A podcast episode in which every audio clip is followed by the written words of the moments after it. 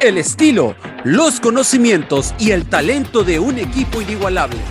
Desde los estudios de Radio Gol La Campeona, esto es La Hora del Taco.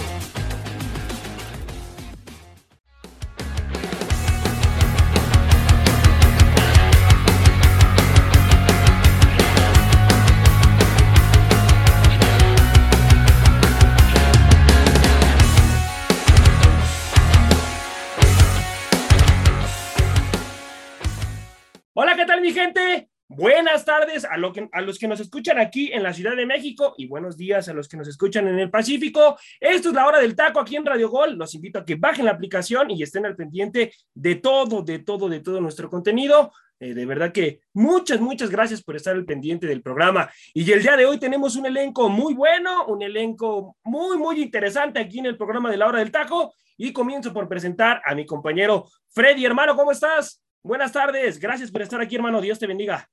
¿Qué tal, José Ramón? Muy buenas tardes, compañeros. Buenos días para ti, teacher. Eh, pues mucho, mucho que platicar, José Ra. El día de hoy, el tema del fútbol de estufa que está encendidita ya después de, de estas, eh, pues, estas últimas semanas, ¿no? Que poco a poco se han ido soltando por ahí rumores. También el tema de Chivas en la rama femenil que se corona campeón el día de ayer. Y bueno, hay mucho, mucho que platicar, José Rayo. Por ahí les traigo algunos datos del tema de la femenil y por supuesto también, pues ya están definidos los horarios para la final del fútbol mexicano. Ya, ya están, ya están listos los horarios. Eh, voy con el teacher Cineros. ¿Cómo está, teacher? Buenas tardes, gracias por estar aquí, teacher. Buenas tardes a la gente que se conecta a través de la plataforma digital de Radio Gol. Buenos días en el Pacífico. Usted que está ahorita tomándose el cafecito o algún postrecito o que ya está haciendo sus actividades, les mandamos un saludo y por supuesto ustedes compañeros, a José Rano, porque cuando le da su gana viene y trabaja.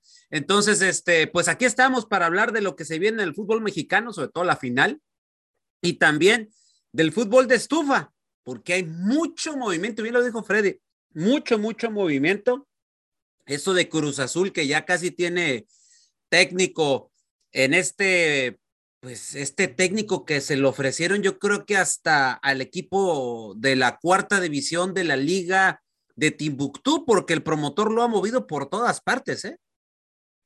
Tiene, tiene un buen promotor, teacher, así es. Voy contigo, Angelito, ¿cómo estás, hermano? Gracias por estar aquí.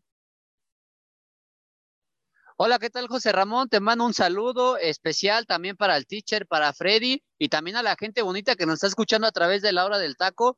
Eh, tenemos momentos muy buenos, sobre todo ya horarios definidos de la final, que es algo que uno ansía, ¿no? Ya por lo menos ver concluir ese torneo y donde tenemos a los dos mejores equipos, una de las mejores ofensivas contra una de las mejores defensivas. Es un partido que va a sacar chispas por más que puedan criticarlo, que independientemente no sean equipos tan populares o de peso mediático, ¿eh? Así es, así es. Vamos a ver, vamos a ver ya más adelante, conforme vayan pasando los días, mis compañeros eh, hablarán de la final. Comienzo contigo, mi Freddy. Comenzamos por el fútbol de estufa, hermano. El equipo de Toluca anda buscando al Diente López, hermano, y, al Cocolizo. Son las prioridades del Toluca, pero se dice que Tigres no lo va a dejar salir tan fácil al Diente. ¿Qué, qué, es lo, ¿Qué es lo que necesita hacer Toluca, hermano? ¿En qué ámbito centro de la cancha piensas tú que se necesita renovar sí o sí el equipo de Toluca, hermano?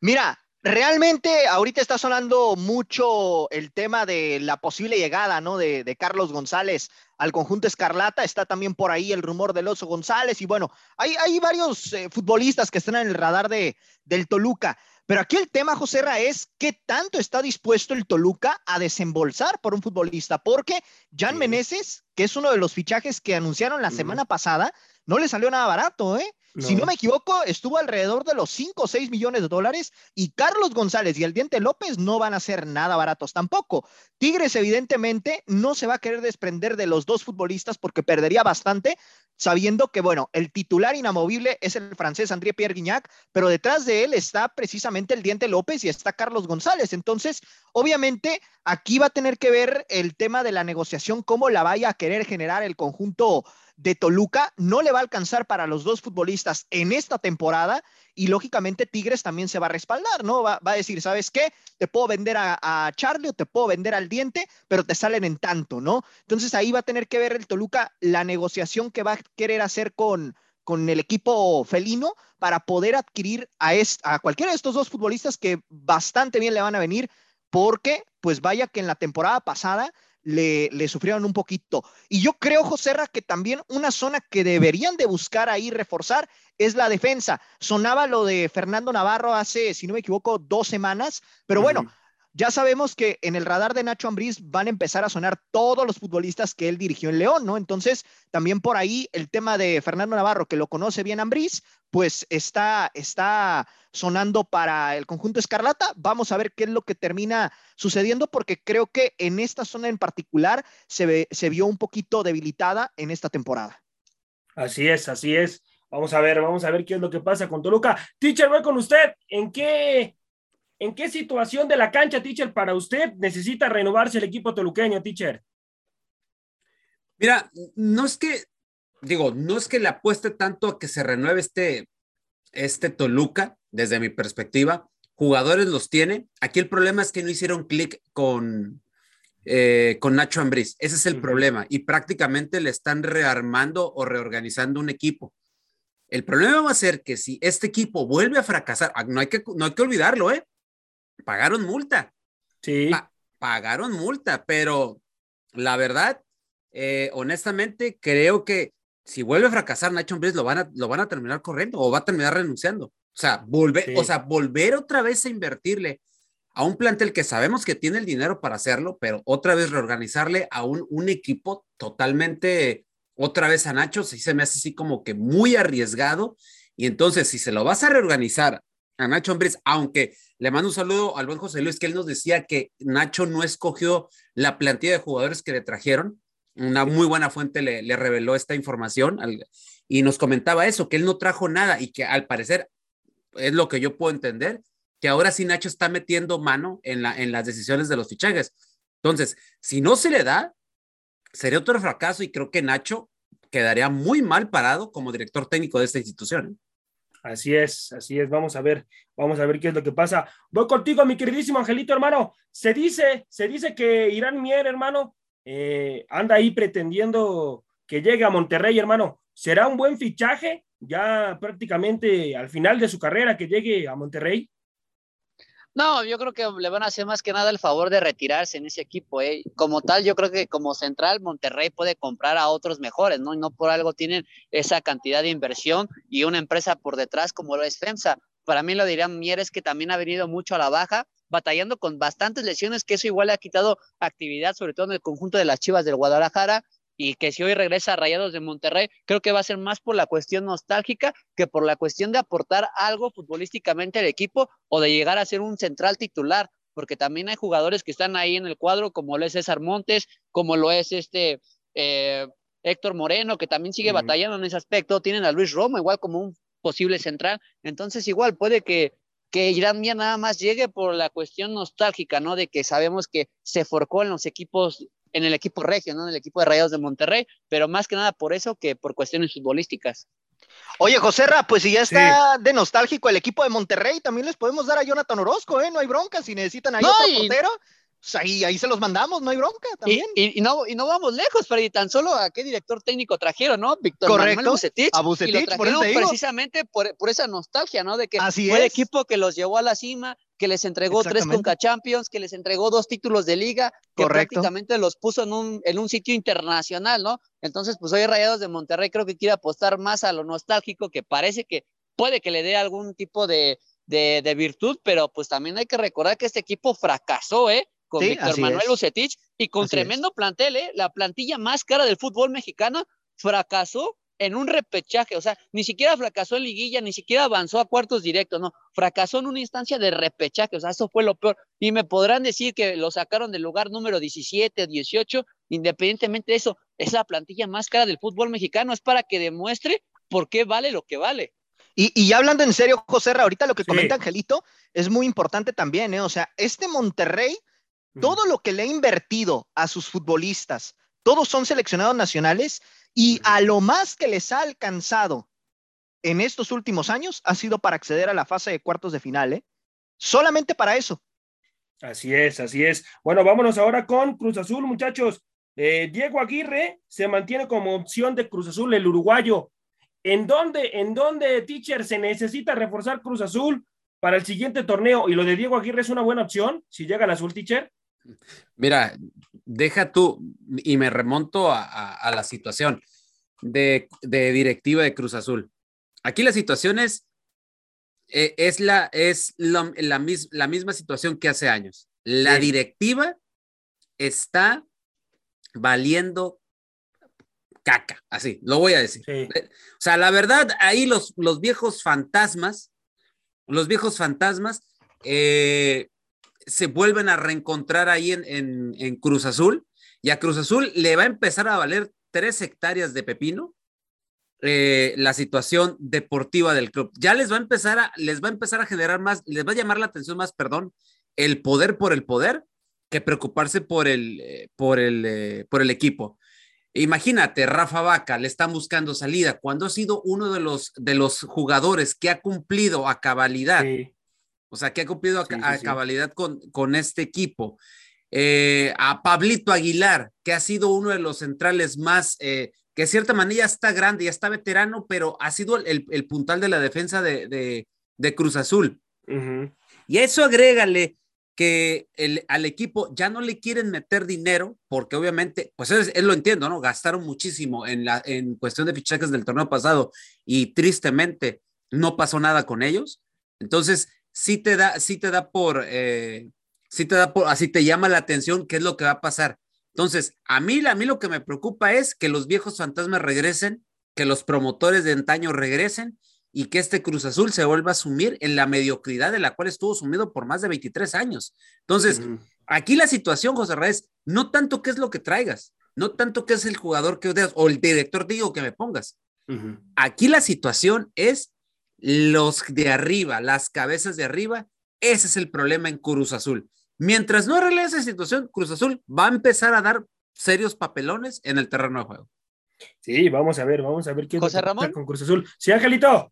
Si me dejas dar mi reporte con respecto a Cruz Azul y reforzando lo que nos dijo el teacher, lo que pasa en Cruz Azul es prácticamente la situación está así. Está Alfredo Álvarez batallando por poder liderar al equipo de la cooperativa Obviamente el presidente, si es reconocido como presidente de la cooperativa, si el juez le certifica y le da los derechos de poder ser otra vez socio cooperativista, él automáticamente asume el puesto como presidente, cosa que Víctor Velázquez y José Antonio Marín están peleando para que esto no suceda a toda costa. Y hablando ya de lo deportivo, obviamente hablamos que hay jugadores que ya se vencen contrato. Uno de ellos se va a vencer el contrato de Vaca, que termina en diciembre, que es por eso que le quieren buscar salida para que Cruz Azul no pierda nada económicamente. El, otro caso es la renovación de jurado, que también termina contrato en diciembre, pero que creo que es el más factible que pueda renovar y seguir en la plantilla de Cruz Azul. El otro de los casos es que Adrián Aldrete le van a buscar salida sí o sí. Para la máquina de Cruz Azul ya se cerró su etapa de Adrián Aldrete y estarían buscando un lateral por izquierda. Si acaso Mayorga les convence, pero Cruz Azul, su préstamo de Mayorga vence en diciembre y no estarían dispuestos a pagar los 3 millones punto que está pidiendo Chivas de Guadalajara. Y es por eso que también una de las opciones o negociaciones que se ha presentado en la mesa es la del intercambio de Cabecita Rodríguez por Jesús Gallardo. Otra de las situaciones que también sufre Cruz Azul o de lo que busca la plantilla de Cruz Azul es renovar un centro delantero porque lo de Iván Morales no se vio en el torneo, no tuvo ni un gol ni en Conca Champions ni en torneo de liga. Buscan también lo que es un volante creativo o un media punta y un lateral izquierdo. Son las posiciones que ha priorizado ahorita Cruz Azul en ese torneo, pero que no han fichado debido a qué? Porque todavía no tienen al director ya firmado o plasmado, porque hay que recordar que han tenido directores técnicos casi casi apalabrados, pero al momento de establecer la firma al final han declinado de la máquina de Cruz Azul. Entonces Cruz Azul ahorita está en un mar de incertidumbre. Es por eso que no se ha movido dentro del mercado. ¿Por qué? Porque esperan que llegue el técnico ideal, que firme y que evalúe las propuestas que le pueda presentar la directiva y de ahí empezar a trabajar y sobre todo buscar jugadores que le puedan complacer tanto al director técnico y que sobre todo no sean tan costosos porque como lo dijo el teacher y tiene mucha razón, la cooperativa ahorita no quiere gastar dinero en el equipo. Su prioridad principal es obviamente la cementera, que la cementera está bien, pero mientras tanto el equipo pues se lo puede llevar un carajo prácticamente. ¿eh? Bueno, vamos a ver, vamos a ver lo de, lo de la cementera, sí, le están dando prioridad, eso sí, sí lo sabía, Angelito, y, y a ver, a ver qué es lo que pasa con la institución. Eh, voy contigo, mi queridísimo Freddy, hermano. Se dice también que Ponchito González, hermano, es pretendido por los zorros. es pretendido por los zorros. ¿Crees que sea un buen fichaje para los zorros el de Ponchito González, hermano? Que ya fue su casa anteriormente. Sí, yo siento que, sería un fichaje interesante para los rojinegros. Ya eh, Ponchito González conoce la institución, ¿no? Si bien es cierto, no está el mismo plantel con el que a él le tocó jugar eh, cuando estuvo, en, estuvo ahí, ¿no? Pero creo que sería una buena apuesta para el Atlas. Eh, creo que le vendría bien para reforzar ese medio campo. ¿No? Que con Aldo Rocha y con Jeremy Márquez lo ha tenido bastante bien afianzado, pero bueno, Ponchito González también tiene mucho que aportarle, creo yo, a, estos rojinegros. Y vamos a ver qué es lo que termina ocurriendo con este supuesto fichaje. Me llama la atención por el hecho de que, bueno, en este caso, no sé si sea por el, el afán de cubrir el tema de Jairo Torres, ¿no? Que se fue al Chicago Fire, aunque bueno, eh, en este aspecto, pues eh, creo yo que, que el hecho de que Monterrey se quiera desprender de él tiene mucho que ver también con esta cuestión de que posiblemente esté buscando Bucetich hacer una renovación en el equipo también. Sí, sí, sí, sí. Lo de Víctor Manuel Bucetich, yo creo que sí, mi Freddy anda buscando una renovación en el equipo. Voy contigo, teacher. Se dice que eh, Esquivel, Joaquín Esquivel, eh, es pretendido por Necaxa, teacher. Este jugador procedente de, Juárez. Eh, ¿Crees que sea un buen fichaje, teacher, para los rayos del Necaxa? Sí, desde luego. Y más que ahorita comentaban que el oso González, el oso, que, madre mía, bueno, eh, Nacho lo conoce, ¿no? Y se lo quiere llevar a Toluca, ¿no? Lo tuvo, lo tuvo en León. Y, pues obviamente al desprenderse de él y que también por ahí eh, no tengan aún contención, pues obviamente de cierta magnitud, pues obviamente se están fijando en Esquivel, ¿no? Que la verdad es un buen jugador, que en las últimas, en, en el... Eh, en el último torneo no estuvo tan así, tan, tan bien, por así decir, pero no hay que olvidarnos que fue parte del equipo olímpico. Entonces, Esquivel es una muy buena adición y conocí, y el Jimmy lo conoce. Entonces, sería una, para mí sería un buen fichaje para los rayos del, del Necaxa. Ignacio Geraldín, sí, sí, Angelito. Perdón, perdón, José Ramón, para agregar, ¿no? Una parte de la por cual se perdió mucho este eh, Esquivel en el equipo de Juárez es porque tampoco no tuvo una posición tan fija, ¿no? Estuvo como contención, pero cuando Tuca Ferrotti la necesitó, lo utilizaba más como lateral, derecho, ¿eh? Entonces igual no tuvo esa regularidad o por lo menos ese esa afianza, ¿no? En una sola posición, porque el Tuca cuando lo necesitaba lo cambiaba de alguna u otra para darle cabida a otros jugadores que al final pues creo que no, no le dio tanto funcionamiento. Y curiosamente, José este Joaquín Esquivel arrancó su carrera como central y después fue habilitado ahí de contención y luego el Tuca Ferretti lo puso de lateral. O sea, ya son ahí tres posiciones, aunque la mejor posición que maneja es la de medio de contención, que es donde lo hemos visto en la mayoría de las ocasiones y que ahí precisamente fue donde jugó cuando se dio el tema de los Olímpicos, precisamente. Ignacio Giraldiño se va de Santos a préstamo a Chile. Eh, uno de los ah, caray, ¿jugó en México? Uno, uno de los, que nunca jugó, ¿eh? ¿no? Uno de los peores futbolistas que ha llegado al fútbol mexicano, Ignacio Giraldino. ¿Por qué, ¿Por qué sucede eso, Angelito? ¿Por qué llegan futbolistas pues sin, sin compromiso, hermano, a la liga, sin tener ganas de, brindar sus condiciones futbolísticas con los equipos mexicanos, hermano? ¿Por qué? ¿Por qué pasa eso, hermano? Pues por los mismos promotores, porque son jugadores negocio. O sea, aquí a los promotores les importa más lo que les pueda dejar el equipo, el simple hecho de hacer esta transacción, que lo que puede ofrecer el jugador, ¿no? Y más que nada que eh, los técnicos, bueno, los promotores sudamericanos, ¿no? Saben vender su producto, por más malo que sea, lo saben vender y curiosamente siempre los terminan acomodando aquí en la Liga Mexicana. Entonces es más que nada, más que nada eso, que te venden jugadores por negocio. Y este es el caso de Ignacio Geraldino, porque ni en Atlas ni en Santos pudo, ¿eh? Hay que recordar que venía proveniente del equipo rojinegro, donde también le costó ser el centro delantero. y después con el equipo santista, no tuvo ni siquiera un momento de, de, punto de inflexión donde pudiera demostrar sus capacidades. El chileno no tuvo ni un gol en el equipo santista y prácticamente igual los técnicos lo empezaron a borrar porque como tal no, no, no, estaba, no estaba edificando algo importante en este equipo. Entonces, para mí, lo de Ignacio Geraldino creo que es más por resignación del mismo, de irse a su país y de estar en un lugar más cómodo para por lo menos volver a reapuntar en el fútbol, si eso es lo que él pretende, ¿no? Porque aquí en México, la verdad es que ni siquiera dio mucho de qué hablar. Así es, así es, un futbolista que pasó de noche, definitivamente. Vámonos, vámonos ahora con, con las Águilas del América, muchachos vamos a analizar un poco esta situación. ¿Por qué queda fuera las Águilas del la América y también de Pachuca, muchachos? Oye, José Ra, antes de que, antes de que hables, tú eres de los que decía que la América iba a estar en la final. La ¿eh? final, ¿eh? ya, sí, ya, ya, se bajó de la Yo soy de los que, yo soy de los que decía, y aquí estoy dando la cara. Y aquí estoy dando la cara, por supuesto. No, vine, vine a trabajar, muchachos. Aquí estoy dando la cara. ¿Qué? Mi, milagro del Señor que viniste a trabajar cuando, cuando tienes que dar la cara. Música de la Rosa de Guadalupe, por favor. No, no, no. Pero se sintió más obligado, Tichere. Oh, Exactamente. Más obligado. Bueno, con nada los agradas estos muchachos, mi gente, así que bueno. No, tú tienes la culpa. Oh, bueno. Sí, Tú solo te ¿Por qué? importantes no venías, no te presentabas, José Ramón, ¿eh? oh, no, bueno. ¿Por qué pierden las Águilas del América, mi queridísimo Freddy, hermano? ¿Por qué pierden las Águilas, a tu punto de vista? Pues precisamente por la falta de contundencia que tuvo el conjunto americanista, y no solamente en el partido de vuelta del día domingo, ¿eh?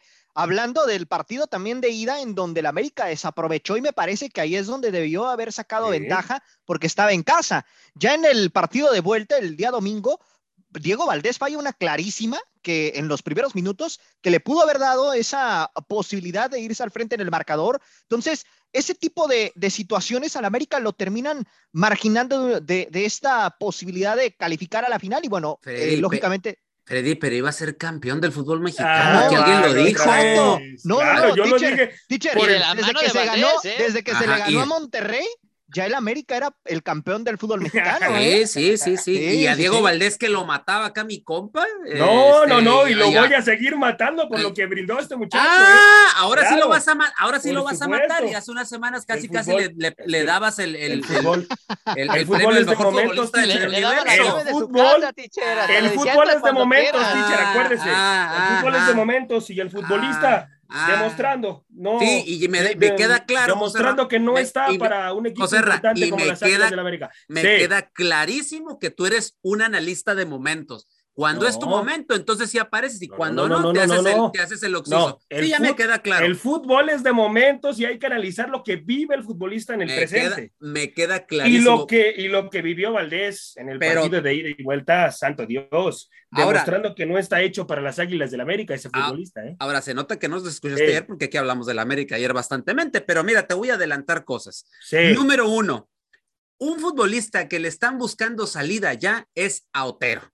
Sí, ya, gracias a Dios, sí, eso sí lo sabía. Un negociazo lo de Otero. Se rumora que fueron 8 millones de dólares lo que se gastaron en, en Otero. Sí. ¿Y de qué eso, Tichere? O sea, parece que les, les, benefició el intercambio, ¿no? Porque parece que Leo Suárez sí fue más productivo en Santos que Otero, ¿eh? No, no, pero, pero José R. lo mataba aquí en, cuando está en América. hecho para equipos chicos, muchachos, no está hecho para el América. Ok, y, y luego... Bueno, esa frase la llevo escuchando como pues 30 programas, pero...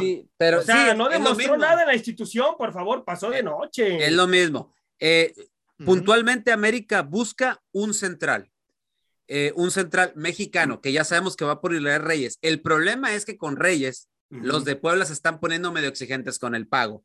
Bruno Valdés, ya definitivamente, él ya dio las gracias. ¿eh? Bruno Valdés se va a ir de las Águilas del la América. Se busca a un, a un extremo por derecha. Sí. Se busca, se busca a otro mediocampista y se busca el famoso matón, el 9, el killer del cual ha adolecido, porque entre Viñas y entre mm, Henry Martín, o sea, la verdad, no se ha hecho uno. No podemos decir más porque ya ayer lo, analizamos, mi gente, aquí ayer se hizo un análisis muy puntual de lo que por qué América eh, eh, salió eliminado. Exactamente, y que José Ramón decía que era casi, casi que tener que ir a competir en la Champions y quitarse aquí la Liga MX es el Real Madrid de, la Liga MX, teacher, el América, según José Ra. Eh, sí, casi, casi, ¿no? Entonces, eh, desafortunadamente el América no pasa, es un fracaso, y con esos cuatro puntales, pero aquí volvemos a lo mismo. El que siga aferrado con las uñas en su puesto y si no se mueve va a ser lo mismo, es nada más y nada más que Santiago Baños. Santiago Baños. Y por ahí me entero. hay Santiago Baños para rato, teacher, ¿eh? y por ahí me entero también que si el Tano se quedó en la institución de América fue porque fue un, fue un técnico que se dejó influenciar por jugadores y esos jugadores que lo influenciaron era que eran los que de cierta manera por eso tenía el grupo contento y ese y esos dos que movían las aguas para que el, el equipo de cierta manera trabajara bien en la última parte, dos paraguayos, Bruno y el Cachorro Sánchez. Eran los dos jugadores que literalmente platicaban directamente con el Tano y entre ellos armaban todo y eran los que tenían de cierta manera contentos a un técnico así. Creo que no me deja a mí muy buenas sensaciones, a pesar de que el Tano es el menos culpable de lo que pasó. Hay, una, hay ciertos jugadores que en América su ciclo ya terminó y se tienen que mover, José Ra. Independientemente de lo que tengamos que platicar, que por qué perdió América, que eso te repito, ya lo platicamos, eh, creo que lo de adentro es muy importante. Y mientras Baños no se mueva, curiosamente, José Ra, para que veas otro, otra cosa del fútbol de estufa, Bravos de Juárez está a nada de firmar a Darwin Machís. Ajá, ajá. A nada. Está nada. ¿Y, qué dijo el inútil de Santiago Baños? ¿Qué dijo? Que no. Que, no. muy caro. Que, que, está muy caro. Que está muy caro y que quién sabe qué. Igual que Brian Ocampo, teacher. Exacto. En su momento. y, y nomás ha hecho, eh, nomás ha hecho el ridículo. Él y ha puesto en ridículo a la institución de América. ¿Qué va a pasar? Vamos a seguir viendo lo mismo. El, este equipo, José Rey, te lo digo, te lo digo como americanista, analítico, no porrista, como tú comprenderás. Oh, es, es, como se, es como se llama. La situación es que este equipo está literalmente secuestrado y mientras Azcárraga se siga peleando con, el, con Eugenio Derbez por los derechos de la familia Peluche y, no le ponga atención a su equipo, en realidad, este América va a seguir. Programón, teacher. Eh, va a seguir sumido en la mediocridad, así como tu análisis tan mediocre que a veces te aventas aquí. Bueno, vámonos, vámonos con, siguiendo hablando de las reglas del América, lo peor del América en la serie fue, Angelito, defíneme en una palabra. El Joserra diciendo que iba a ser campeón de la América. Lo peor, hermano, lo peor del América en la serie fue. Lo peor fue desperdiciar 10 jornadas, quedar en lo más bajo del torneo, estar en el lugar número 18 de la tabla. Prácticamente este torneo fue un fracaso para América en general. Por más que me vengan a pintar que no, que porque primero estaba Solá y después lo tomó el Tano y que el Tano levantó a la América, lo llevó al cuarto lugar. Este equipo, si no es campeón, fracasa y fracasa de una forma magistral. Y otra de las cosas que dice el teacher es correcto. Mientras esté Santiago Baños, este equipo lleva fracasando cuatro años consecutivos sin levantar un título, ¿eh? Un título, ya ni, ya ni de CONCACAF, ¿eh? O sea, ni de CONCACAF, ni de Liga, ni un, ni un título molero, ¿eh? ni el de Copa GNP. O sea, este América lleva años sin levantar un título, ¿eh? Angelito, perdón que te interrumpa, pero hay que darle los créditos a quien se debe. Esos títulos del 2018 no son de Santiago Baños, tienen nombre y se llama Mauricio, Culebro. Exactamente, y, a su salida de él. Valió. está hecho, o sea, es en América, en América esto es fracaso y el fracaso viene, no, o sea, el Tano es el, insisto, es el menos culpable de la situación. Es que él no fracasó, teacher, él, no fracasó. Él, con lo que le dieron, exacto, con lo que le dieron hizo mucho. Ahora, la, interesante es, y aquí yo lo dejo, en, yo lo dejo en, consideración.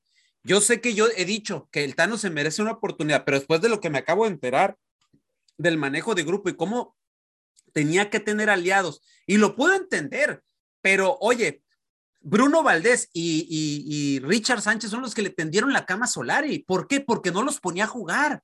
O sea, por eso precisamente. ¿Y qué hace el Tano? Pues me agarro de estos y los pongo a jugar. ¿Para qué? Pues para que no me, no me deshaga lo que estoy haciendo. Entonces, y deje de eso, teacher. O sea, imagínese, lo que comentas muy importante. Entonces, si a Richard Sánchez y a Bruno Valdés se les acaba el amor por el Tano Ortiz, entonces también quiere decir que lo van a echar después, ¿eh? Es, esa, eso es lo que voy, es a lo que voy, Angelito. Este cuadro está secuestrado, o sea, primero por Baños y después por algunos jugadores que ya no deben de estar. Y la verdad, honestamente, el, el Tano se equivoca con no poner a Aquino. Aquino era el que debía haber en el planteamiento, sí, por, por, encima de Richard Sánchez. Y que me disculpe, Richard, yo sé que venía jugando bien, pero con Aquino se miró un equipo totalmente diferente. Y aquí el problema, ya lo dijeron ustedes también ayer, fue contundencia. Entonces, hay muchas cositas, pero este América urge, urge que les, que, que al que saquen esa, como bien dice José Luis, al cáncer llamado Santiago Baños. Es lo, a partir de ahí es donde tiene que haber la famosa reestructuración. Si no, vamos a seguir en lo mismo, va a seguir pasando lo mismo y el América va a seguir siendo la burla de medio México. Y, sobre todo, sobre todo que una América que se está manejando sin un proyecto deportivo, tanto nos quejamos o nos burlamos de otros equipos que dicen sus directivos que van a llevar a sus equipos a la gloria, que nada más van a hablar de campeonatos y que, los, y, que les tiramos con todo porque sabemos que no tienen un proyecto deportivo, para mí esta América está igual, ¿eh? está deambulando, está prácticamente respondiendo al momento y es por eso que las cosas no están saliendo como deben de salir, es por eso que los títulos no llegan, es por eso que siempre América se ha visto envuelto en fracaso tras fracaso tras fracaso, porque los dirigentes no se han puesto a ver o analizar que este América está deambulando, está respondiendo a momentos y no por algo la afición debe ilusionarse de que va a llegar un título. Si no hay una reestructuración, tanto en la directiva como en la cuestión de jugadores y un convencimiento de grupo de que América tiene que ser campeón porque se le exige, porque es el equipo más grande de México, por llamarlo así, entonces prácticamente este América no va a responder. Vamos a seguir viendo fracaso tras fracaso por más que a la afición le duela, por más que la afición recrimine y vea este tipo de momentos como pasó con el Tano, van a ser momentos fugaces y que después vamos a volver a la realidad. El América volvió a su realidad, América no tuvo que haber llegado a esta final de fútbol mexicano, se hizo una justicia deportiva, pasó el mejor equipo, pasó de Pachuca, que fue el equipo más regular durante las 17 jornadas, el mejor local, el mejor visitante, la mejor ofensiva, la mejor. No, pero tampoco eso de que América, o sea, también hizo méritos para estar en donde estuvo, Angelito, ¿eh? No, no, no, no. No, no, o sea, sí, hermano. O sea, ¿por qué? Futbolística, futbolísticamente. fue gracias a las facilidades que te brinda el torneo mediocre de la Liga MX. Pero, pero, es lo que te brinda, es lo que te América, fue gracias a las facilidades. culpable de esa situación, ¿eh? No, no, no, no, no, no. América se jacta de ser grande y se le exige estar en los primeros lugares. Mira, José, yo te voy a decir algo, ¿eh? Yo te voy a decir algo. Es que si este América, si este América hubiese estado en los primeros puestos, en los primeros puestos desde el principio. Deje hablar al Freddy. Y los, y los mismos jugadores, José Ramón. los mismos jugadores, jugadores. Y, y cómo un equipo de un momento a otro cambió tanto. O sea, no me vengas a decir que ahorita el problema principal era el entrenador, porque ya nos dimos cuenta que los futbolistas solamente se comprometieron con Ortiz y empezó a sacar los resultados. Freddy, pero eso no es algo nuevo, es algo que siempre sucede, los jugadores no, José, mira, haciendo la Yo no soy americanista, yo no soy americanista, pero estoy rodeado de americanistas. Y lo que sí te puedo decir es que según esto, a lo que yo tengo entendido, el americanismo no es de, ay, estoy ganando, ya me enraché y me metí a ronda de semifinales. No, rotundo, no importa, pero, no importa que haya estado en los, en los, últimos lugares las primeras 10 fechas y, y ya, o sea, es como cualquier equipo, ¿no? O sea, prácticamente así lo estás poniendo tú. No, es un fracaso rotundo lo del América, pero, pero lo del Tano, lo que hizo el Tano en el de agarrar al equipo en último y meterlo a los cuatro primeros y después hacer que el equipo jugara una semifinal, eh, yo creo que es de aplaudirse lo del Tano, ¿eh? Yo creo que es de aplaudirse, porque nadie, nadie veía al América en una semifinal del fútbol mexicano. Y como en su momento lo dijo José Luis, ¿no? Y ahí sí estoy de acuerdo con él, que realmente quien dijera que el América iba a llegar a una semifinal, pues estaba loco, ¿no? O sea, prácticamente nadie, nadie veía al América llegando a una semifinal del fútbol mexicano siendo último eh, en el torneo. Eh, era, llegó a ser el, el, peor equipo del fútbol mexicano. Para mí, para mí lo que hizo el Tano con los futbolistas, yo creo que sí tiene, sí tiene su mérito. Tanto, tanto que ya, ya tiene ahí el papel redactado de un año con las Águilas del América. Es cuestión de que firme el muchacho. Compañeros, vamos a ver. ¿estamos en la hora del taco o en ADN? Vamos, vamos a ver si De vámonos, vámonos al momento musical de la hora del taco y regresamos, mi gente, para seguir eh, analizando y hablando mucho más de, de fútbol. Este es el momento musical de La Hora del Taco.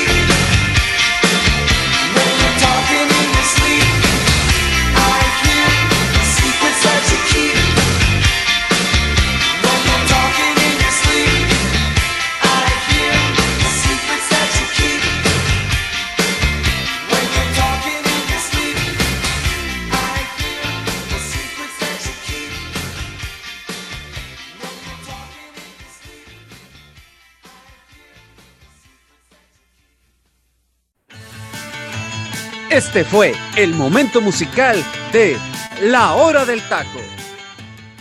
Estamos de vuelta, mi gente, estamos de vuelta aquí en La Hora del Taco. Tremendo, tremendo rolón el que nos acaba de poner el teacher Cisneros. Teacher, muchísimas, muchísimas gracias por siempre ponernos rolas extraordinarias aquí en el programa de La Hora del Taco. Voy contigo, teacher, háblanos un poco de esta rola. A tus órdenes, Joserra, y estamos hablando de esta, de esta canción, Talking in Your Sleep, de Romantics. Llegan en el momento musical de La Hora del Taco, este sencillo eh, de, del año de septiembre del 83. Es la canción más exitosa de la banda en los Estados Unidos, alcanzando el número 3 en el Billboard Hot 100 a, principios del 84 y se convirtió también en un éxito en Reino Unido en agosto de ese año, eh, pero lo cantó otra banda allá en, el Reino Unido. La, canción apareció en el álbum In Head en el 83, como ya lo había comentado, y fue el mayor éxito de esta banda y que a, a la fecha ha alcanzado ventas de sencillos de más de 45 millones de discos. Y curiosamente, esta, esta, ¿cómo se llama? Esta canción tuvo que ser recortada porque pues obviamente duraba muchísimo tiempo, duraba casi seis minutos y por situaciones comerciales la hacen de tres minutos, casi cuatro minutos. La canción alcanza el número tres, como ya lo he comentado, en las primeras tres semanas en el Billboard Hot 100 del 84 y también llega al número uno de la lista de Dance Disco Top en los 80, eh, además de llegar en la lista número dos de las pistas de rock de los álbumes de Billboard.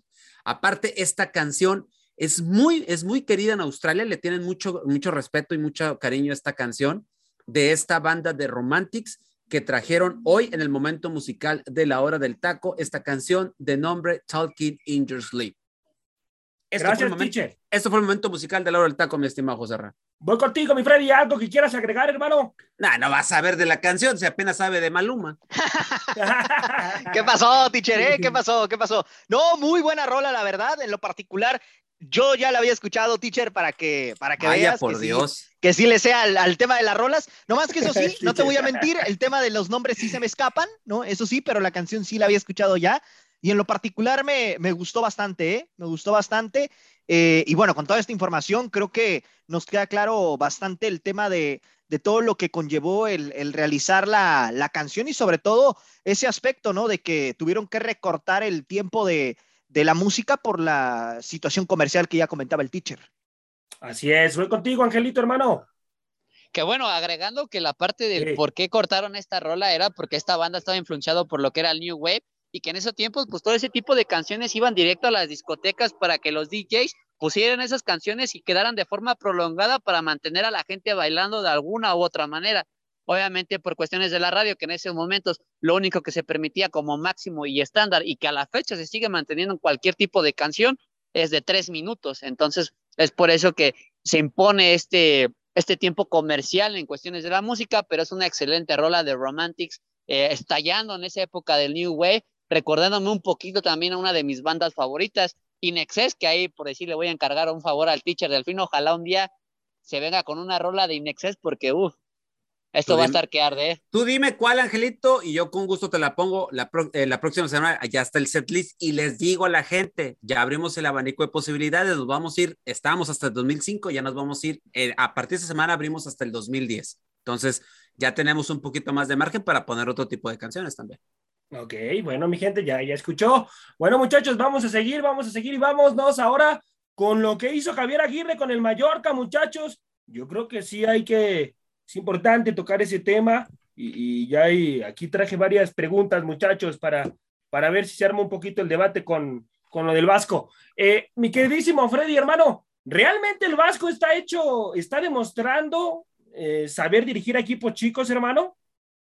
Pues mira, la realidad es que en México no le fue nada bien, eso es una, una realidad, o sea, con billete ya vimos que Aguirre eh, pues no, no le termina por alcanzar en el Mallorca, bueno, llega en un momento complicado, ¿no? Para el equipo porque se estaba jugando el descenso prácticamente. Eh, al llegar Javier Aguirre, este equipo logra eh, levantar, ¿no? Y, llega hasta esta última jornada jugándose el descenso en, torno a, la situación de que tenía que ganar el partido sí o sí.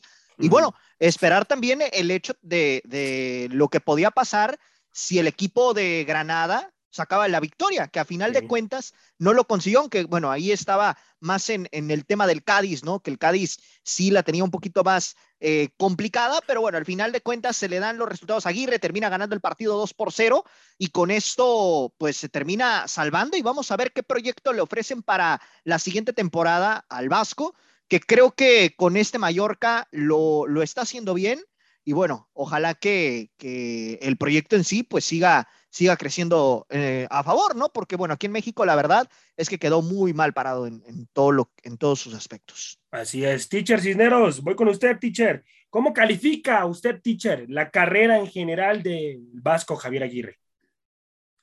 En México, de, regular a malo.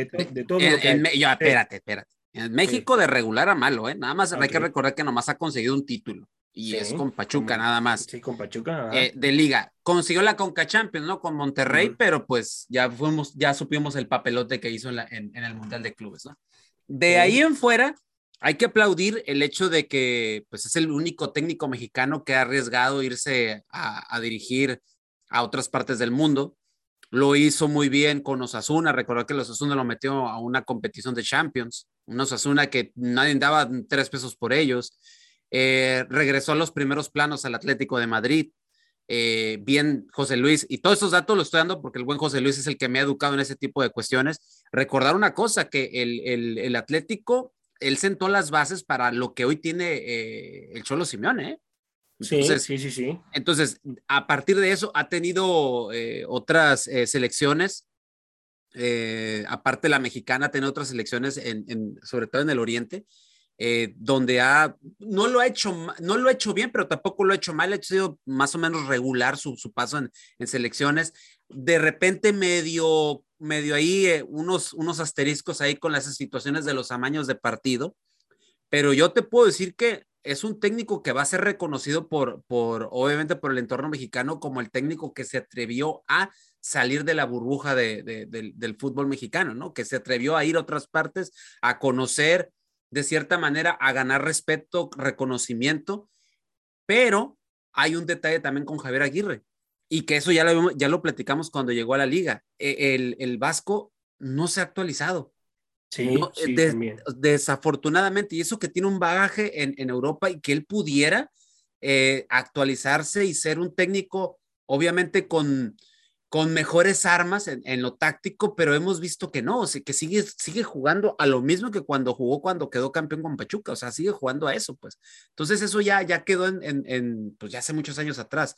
Entonces, si me das, si yo le pondré una calificación, yo le doy un 7-5, 7-5 y ahí lo dejo nada más. Ahí lo dejan 7-5. Voy contigo, mi Freddy. ¿Tienes algunos datos, hermano?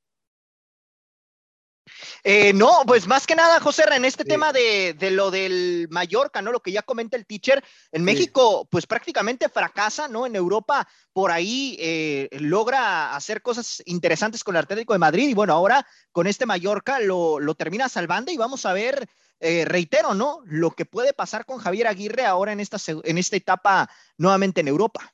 Vamos a ver. Voy contigo, Angelito. ¿Aguirre puede demostrar saber dirigir a un equipo importante en Europa, hermano?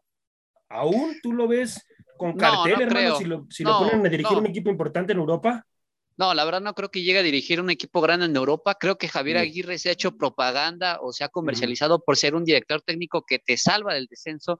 Entonces, prácticamente Javier Aguirre está a la venta de cualquier tipo de equipo español y no lo considera tan descabellado de otro tipo de ligas que ha salvado equipos que están a punto de descender o que están en la cuerda floja, ¿no? Porque este Mallorca, pues prácticamente lo salva y lo salva con, con justicia porque deportivamente, pues dependían de ellos en la última jornada. Entonces, para mí, Javier Aguirre va a seguir dirigiendo ese tipo de equipos. No creo que esté capacitado para dirigir un equipo grande, por lo que, por lo que nos demostró en Rayados de Monterrey, sabiendo cómo es el nivel competitivo de nuestra liga. Que aquí la única ventaja de Javier Aguirre es que sabe que en Europa, aquí sí los partidos por puntos valen mucho que pues jugártelo todo en una liguilla, ¿no? Así es. Bueno, muchachos, vámonos, vámonos al siguiente bloque y vamos a hablar de la final del fútbol mexicano, muchachos. Una final que, que bueno, eh, llegan, llegan eh, dos equipos que bien merecidos se lo tienen, llegando a la los final. Los mejores equipos del torneo, José Ramón. Tranquilo, ya cásate, ya cásate con los dos. Los mejores equipos del campeonato, José está. Pues, Bueno, oye. José Ra, ¿están Sí, diciendo lo correcto? Es el 1 No, y el sí, está diciendo lo correcto. No, estoy pero no dos, El pero 1 correcto. y el 3. El 1 y el 3. perdón. El uno y el Así tres. es. El uno y el tres. Así es. El Así actual es. líder y el actual campeón del fútbol mexicano, ¿eh? Así es, así es. Voy contigo, teacher. ¿Quién llega como favorito a esta final, teacher? ¿Y por qué? Ay, caray, que ya, ya, ya te así tan bravo. ¿Quién Ah, llega, caray. teacher? ¿Quién viene como favorito? Ok, teacher? ok, ok. No te Sí. voy a dar, no te voy a decir yo mis, mis- pero obviamente hice la tarea, ¿no? O sea, Sí. eh, te voy a decir que las casas de apuesta le están dando un 59% de posibilidades a que la serie la sacan los rojin, los, perdón, los usos del Pachuca. Entonces, Los Tuzos. los Tuzos lo están poniendo ahorita, obviamente, creo que, creo que por, yo creo que por el hecho de haber eliminado pues, al América, ¿no? Obviamente, eh, Y eliminar un aparte que es el de- líder, teacher. Y aparte que es el líder. Exactamente, ¿no? Pero si a mí me preguntas, yo lo veo muy cerrado esto, ¿eh? Yo lo veo muy cerrado y, y la verdad eh, está, está medio complicado. Por ejemplo, mira, eh, el historial de Pachuca y Atlas en torneos cortos, Sí. 20 victorias para el Atlas, Ujú. 15 empates, 19 victorias para el Pachuca. En el Jalisco, el Atlas tiene un saldo de 11 triunfos, 8 empates y 8 Ujú. derrotas, marcando 25 goles y recibiendo 29. Y en el Hidalgo, Pachuca domina a los zorros con 12 triunfos, 7 empates y 8 derrotas.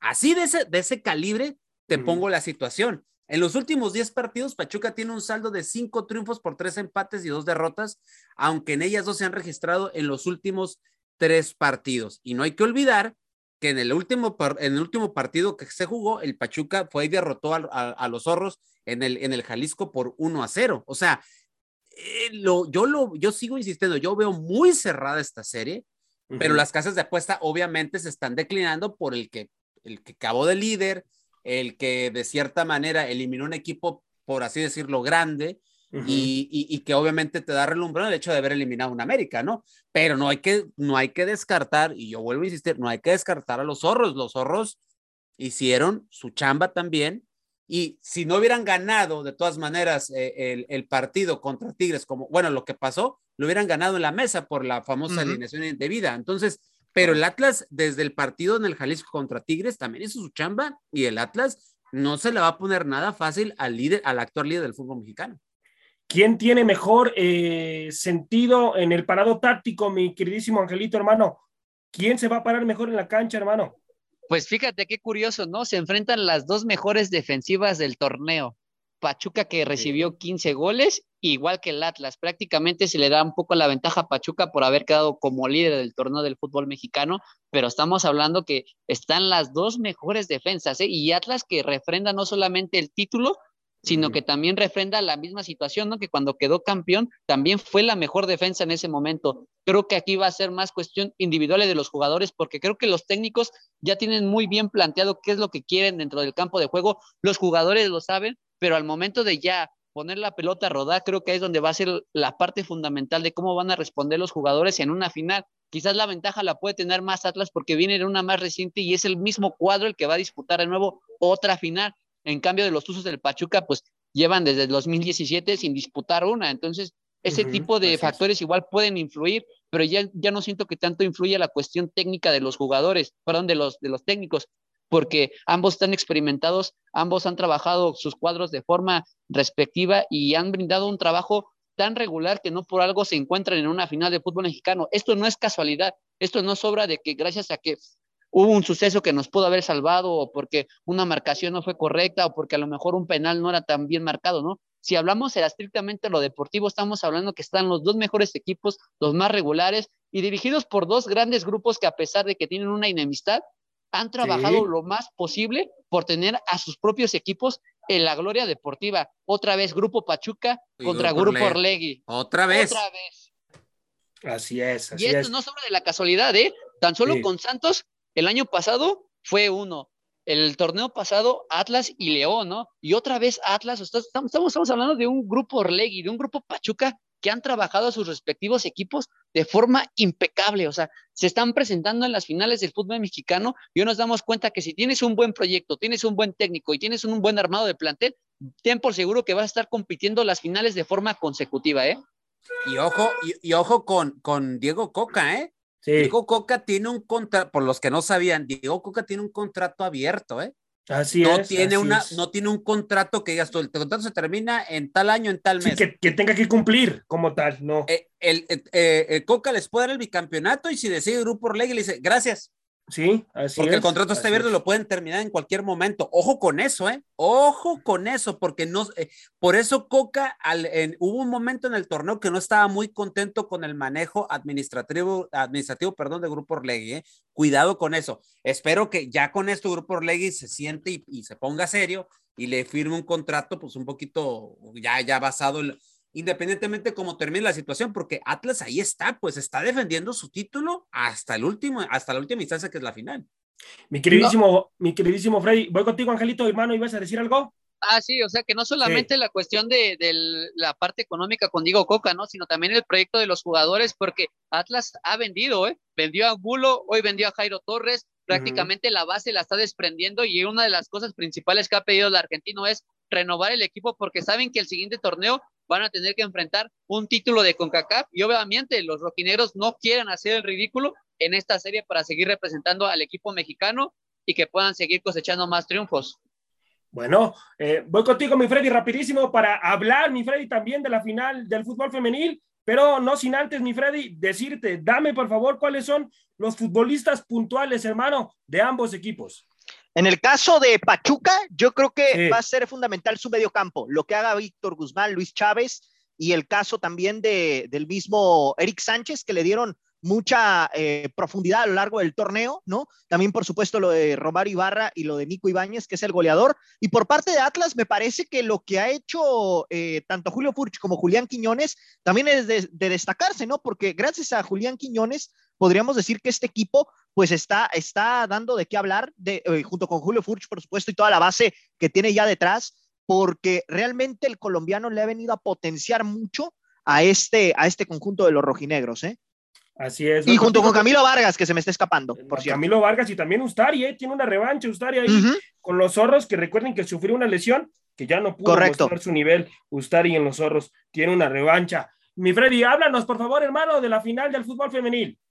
Pues el equipo de Chivas se corona campeón frente a las Tuzas del Pachuca, ¿no? Este segundo título que, que logran levantar después de cinco años de fundación ya de la liga. Y curiosamente, José Ra, esta fue la final que se jugó en el, en el primer torneo femenil, la apertura 2017. Y bueno, en aquella ocasión también lo ganó el Guadalajara, solo que en la ida perdió el partido 2 por 0 y en la vuelta lo ganó 3 por 0. Y en esta ocasión, bueno, el equipo de Chivas terminó ganando la ida 4 a 2 allá en, en Pachuca y terminó perdiendo aquí en, bueno, allá en Guadalajara 1 por 0, pero por el tema de la diferencia global terminó levantando el título. Y muy bien por Guadalajara, ¿eh? porque realmente sí. estas chivas eh, se les criticó mucho, ¿no? Después de, de la salida de 11 futbolistas que tuvieron hace un año, ¿no? Ahí Nelly Simón recibió muchas críticas y ella dijo, es que este equipo está para formar jugadoras, no tanto para levantar títulos y bueno, el tema de la formación de futbolistas, vaya que le está dando resultados porque el día de ayer se terminan coronando campeonas del el fútbol femenil y pues bueno, una final nostálgica para los que seguimos el fútbol femenil desde que comenzó este, este torneo, ¿no? Y nada más como dato, José Ra, el sí. equipo, el, el, fútbol femenil a partir del próximo torneo va a incrementar el cupo de extranjeras y lo va a incrementar a cuatro extranjeras eh, por equipo y también se va a empezar a implementar el VAR en la liguilla el, a partir de la apertura 2022. Ok, bueno, bueno, esto ha sido y, todo el día. José Ra, sí, Freddy. Sí. esto nada más como dato adicional, también se ha confirmado que el torneo mexicano de la Liga MX varonil arrancará el mes, en el mes de julio y culminará en el mes de octubre. Así es, por esta así situación. es. Así uh -huh. es. Bueno, esto ha sido todo, mi gente, el día de hoy aquí en la hora del taco, a nombre de mi compañero Delfino Cisneros, eh, Angelito y Freddy, José Ramón en conducción. No sin antes, quiero mandarle una felicitación a mi amiga Sandra Alvarado. Muchas, muchas felicidades. Eh, acaba de ser su cumpleaños. Que Dios te bendiga, amiga. Muchísimas gracias por tu amistad. Hasta la próxima, mi gente. Vámonos, mi Freddy. Por hoy, esto fue todo. Los invitamos a que nos acompañe mañana a través de Radio Gol La Campeona en su programa La Hora del Taco